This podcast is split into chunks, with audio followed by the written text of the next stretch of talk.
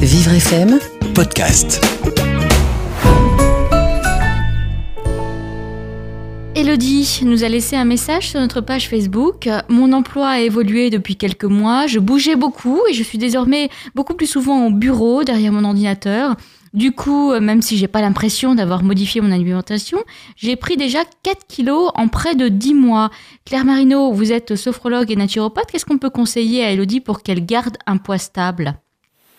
Alors d'abord, on va conseiller à Elodie de regarder dans son emploi du temps s'il n'y a pas moyen qu'elle bouge autrement et en dehors de ses heures de travail. Parce que euh, c'est vrai que souvent, il y a des emplois qui vous permettent de bouger, de faire plein de choses. Vous n'êtes pas assis euh, et donc vous ne pensez pas forcément à, grignoter ou des choses comme ça. Donc, euh, une fois qu'on se retrouve dans son bureau, on a plus de temps, on est assis et on pense plus facilement au grignotage. Alors, ça, je le dis tout de suite, le grignotage au travail, c'est un vrai fléau auquel il va falloir qu'on s'attaque un jour. Parce que nous ne sommes quand même pas des ruminants.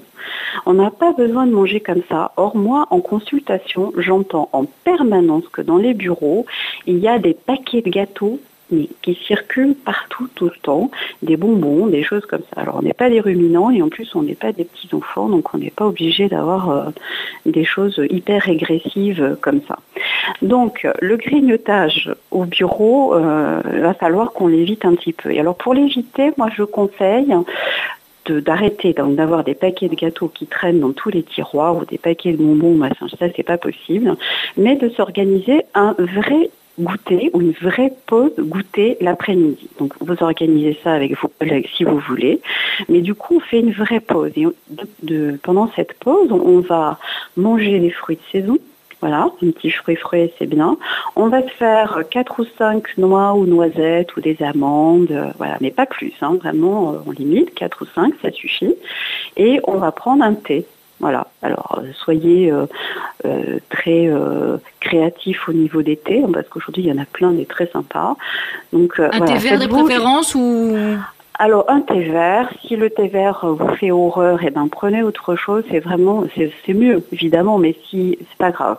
L'essentiel c'est de se faire un thé sans sucre et d'avoir un apport avec un fruit de saison, quelques minéraux et des protéines avec les noix, les noisettes et les fruits secs. Donc ça c'est très bien. Et juste le fait de se dire tous les jours on va faire une pause à telle heure et on fait ça, dans bien des cas, ça réduit quand même vraiment le grignotage.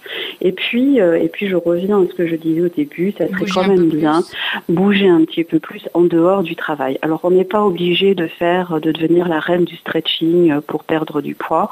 La marche à pied, c'est un truc qui est top, vraiment, vraiment top. Hein. Une demi-heure de marche par jour, c'est parfait.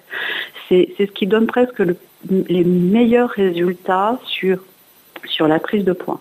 Donc ça, c'est quand même euh, à, mettre en place. C'est pas très très compliqué. Si on n'arrive pas à faire une demi-heure de marche par euh, jour, on peut se faire euh, une grande balade, des grandes balades le week-end.